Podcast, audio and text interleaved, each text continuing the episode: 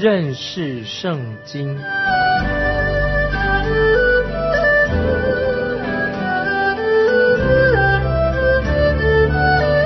认识上帝的话，把上帝的话带到全世界。本节目是由认识圣经机构和环球广播电台联合制作，欢迎收听。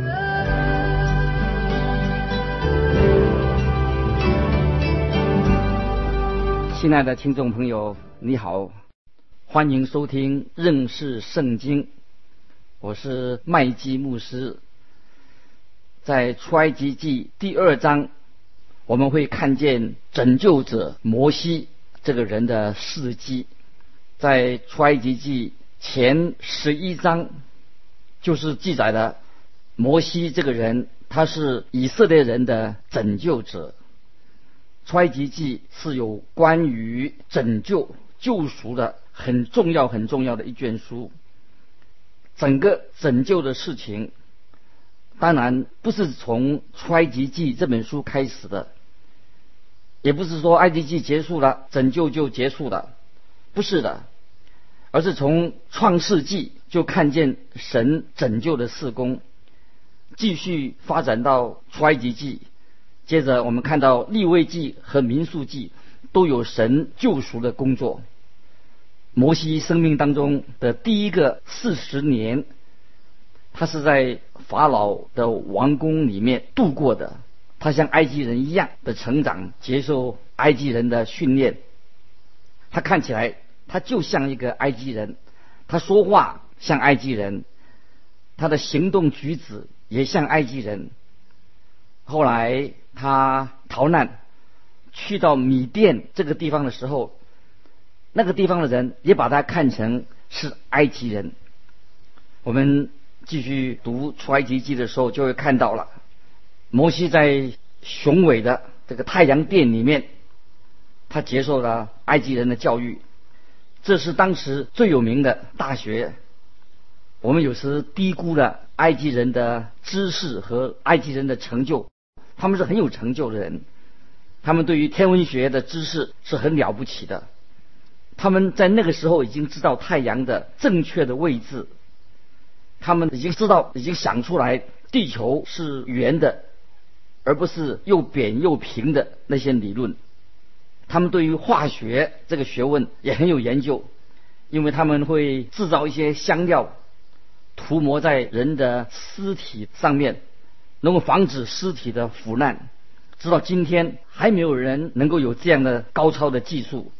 他们对于手工艺的技术，对于色彩的研究都令人赞叹。他们用的彩色比我们今天所用的更出色、更明亮。我相信现在的颜料公司一定很愿意花出很多的代价，要得到埃及人他们到底使用彩色的秘诀到底在哪里。他们的彩色非常的明亮的，很好看的，令人很惊艳。即使经过四千年的岁月之后，他们那些彩画仍然存留着。他们实在有一些其他一般人所没有的这些了不起的成就。埃及人他也有第一流的图书馆。圣经告诉我们。那个时候，摩西学会了埃及人的一切的智慧。摩西所受的教育当中，只缺的一样，就是在那个时候，摩西还不知道如何来服侍永生的真神。但是我们千万不要低估了摩西这个人，他是一个很特殊的人物。从《使徒行传》第七章，《使徒行传》第七章。二十节到二十九节，斯蒂凡那个执事斯蒂凡就提到摩西这个人，他一生里面有几个重要的时期啊。我们来看《使徒使徒行传》第七章二十到二十九节。那时摩西生下来俊美非凡，在他父亲家里抚养了三个月，他被丢弃的时候。法老的女儿拾了去，养为自己的儿子。摩西学的埃及人一切的学问，说话行事都有才能。他将到四十岁，心中起意去看望他的弟兄以色列人。到了那里，见他们一个人受冤屈，就护庇他，为那受欺压的人报仇，打死了那埃及人。他以为弟兄并明白，这神是借着他的手搭救他们，他们却不明白。第二天遇见两个以色列人争斗，就劝他们和睦，说：“你们二位是弟兄，为什么彼此欺负呢？”那欺负邻舍的把他推开，说。谁立你做我们的首领和审判官呢？难道你要杀我，像昨天杀那埃及人吗？摩西听见这话，就逃跑了。换句话说，摩西在埃及所受的一些训练，并没有把摩西装备成为一个可以立即拯救以色列百姓的人。有一天，摩西外出的时候，他看见他的一个弟兄被一个管奴隶的毒工迫害鞭打，摩西就杀了这个毒工。摩西看到四周，确定没有人发现他所做的，可是这个时候他没有抬头仰望神，他应该。抬头仰望神，神就会禁止他做这件事情，因为摩西比神所预定要他拯救以色列百姓的时间早了四十年，因此神要把摩西放在遥远的沙漠地方，好好的训练他。接着我们看第十五节，法老听见这事。就想杀摩西，但摩西躲避法老，逃往米甸地居住。摩西在埃及住了四十年，但他还没有预备好怎样面对所发生的事情。请看出埃及记十六节到二十一节。一日，他在井旁坐下。米店的祭司有七个女儿，他们来打水，打满了槽，要引父亲的群羊。有牧羊的人来，把他们赶走了。摩西却起来帮助他们，又引了他们的群羊。他们来到父亲刘尔那里，他说：“今日你们为什么来得这么快呢？”他们说，有一个埃及人救我们脱离牧羊人的手，并且为我们打水引了群羊。他对女儿们说：“那个人在哪里？你们为什么撇下他呢？你们去请他来吃晚饭。”摩西甘心和那人同住。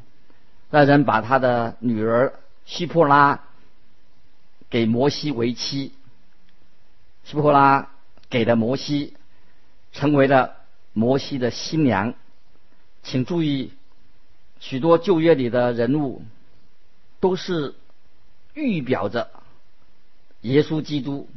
虽然他们并不是，他们所有的事情都象征着或者预表基督，他们只是在某些方面是。预表着、象征着啊，基督所做的。摩西这个人，他曾经是一个杀人的犯，他与基督正成为反比，而基督是我们的救主。然而，摩西在某一方面，他也是预表着、象征着基督，因为摩西他是神所拣选的拯救者。后来，他因为被以色列人所拒绝，他就转向外邦人，娶了一个外邦的新娘。之后，他又再次回到以色列民当中，以一个拯救者的身份出现。后来那一次，他就被以色列人所接受了。摩西在米甸一住就是四十年，米甸这个地方成为了他的家。他在这里生了两个儿子，在沙漠的生活使他慢慢的接受装备好了，可以承担拯救以色列人脱离埃及的工作。摩西的婚姻状况我们不是很清楚，但是我们啊相信他一定是非常爱他的妻子，他们之间的关系也是非常的好。摩西在他写他的出埃及记里面没有提到他跟他妻子的关系。希波拉他妻子的名字的意思就是麻雀的意思，麻雀是指。矮小的意思，也是很敏感的意思。这是希伯拉的名字的意思。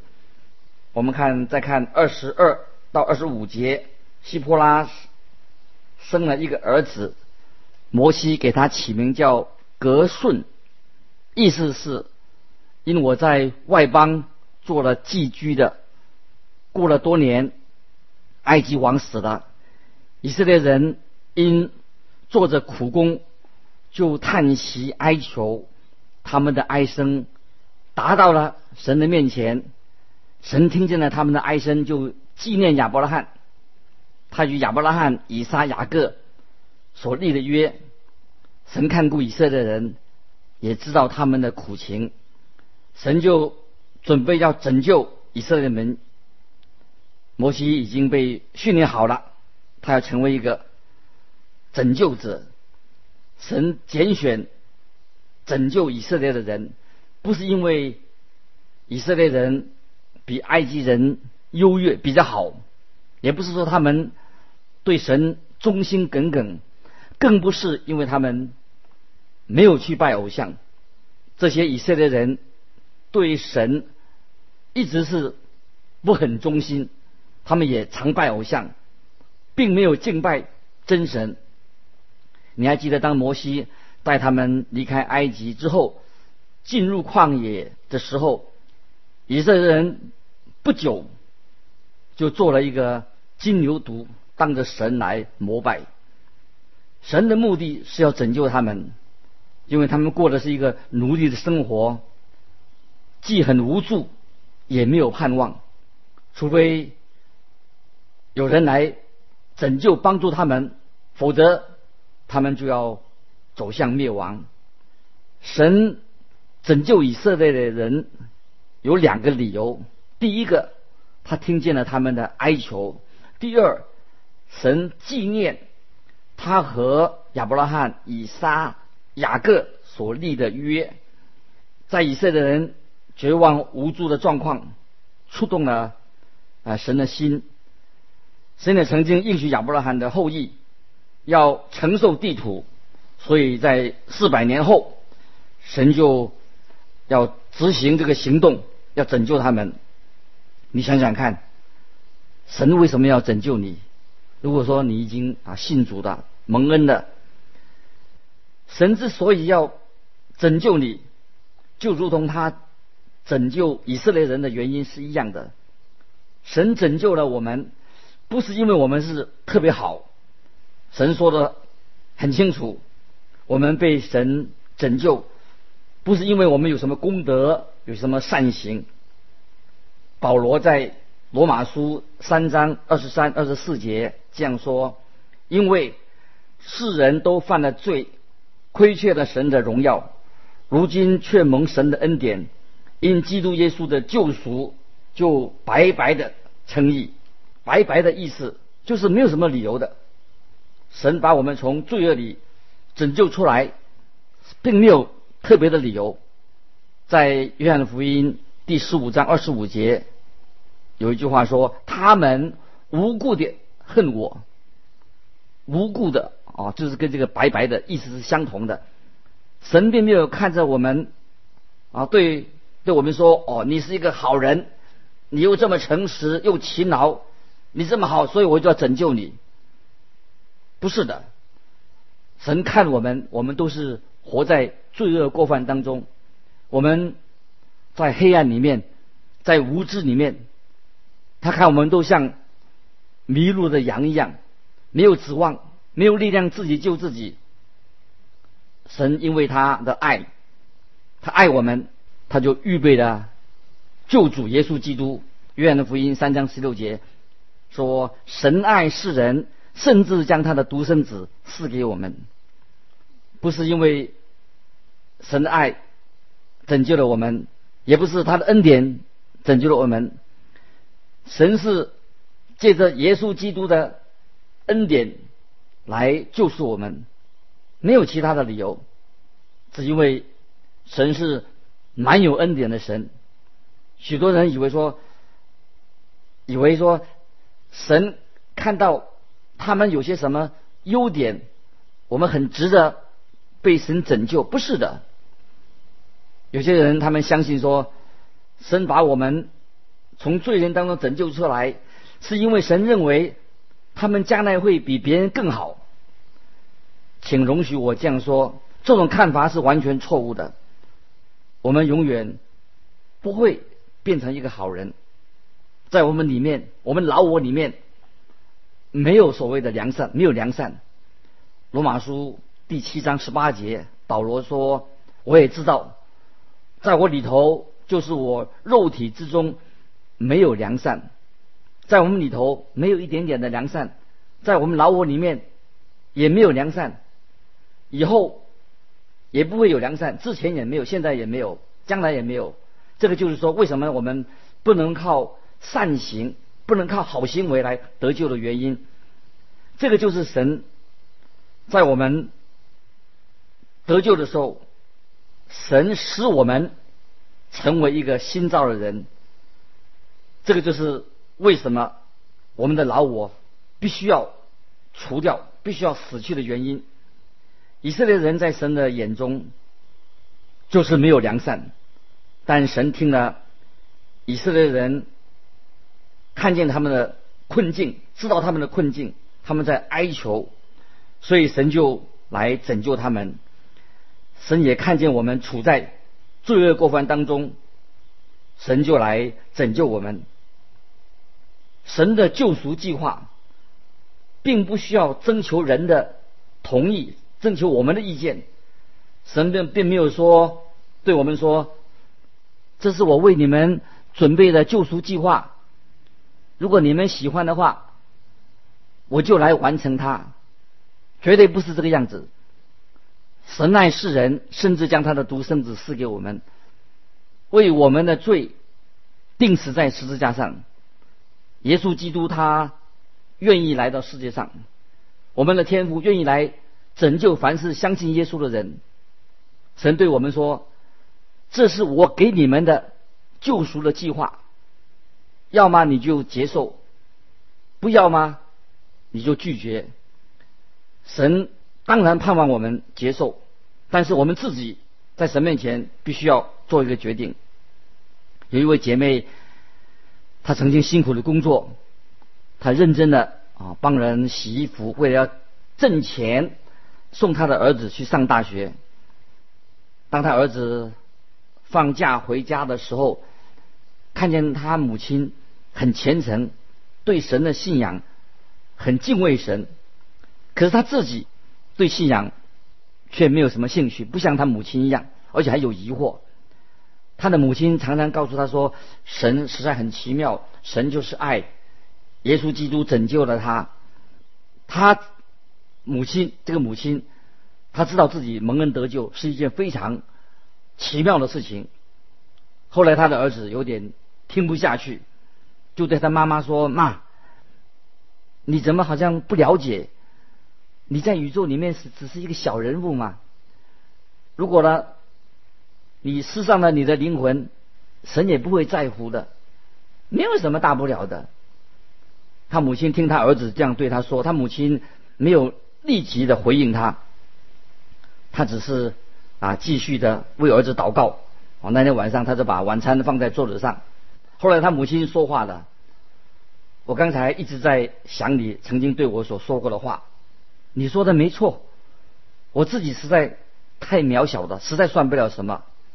我若失散了灵魂也是没什么大不了的，但是对神来说，也许或者也是没什么大不了的。但是如果神没有拯救我，神的损失就会比我大多了。但是神应许我，如果我相信耶稣基督，他一定会拯救我。如果神违背了自己的话，那他的名声当然会受损害。神就好像没有信用了。感谢神，啊，神是永不失信的。神就是这样对待你跟我，对我们全人类。以色列人本身也没有什么可以吸引人的。感谢神，神听了他们的哀求。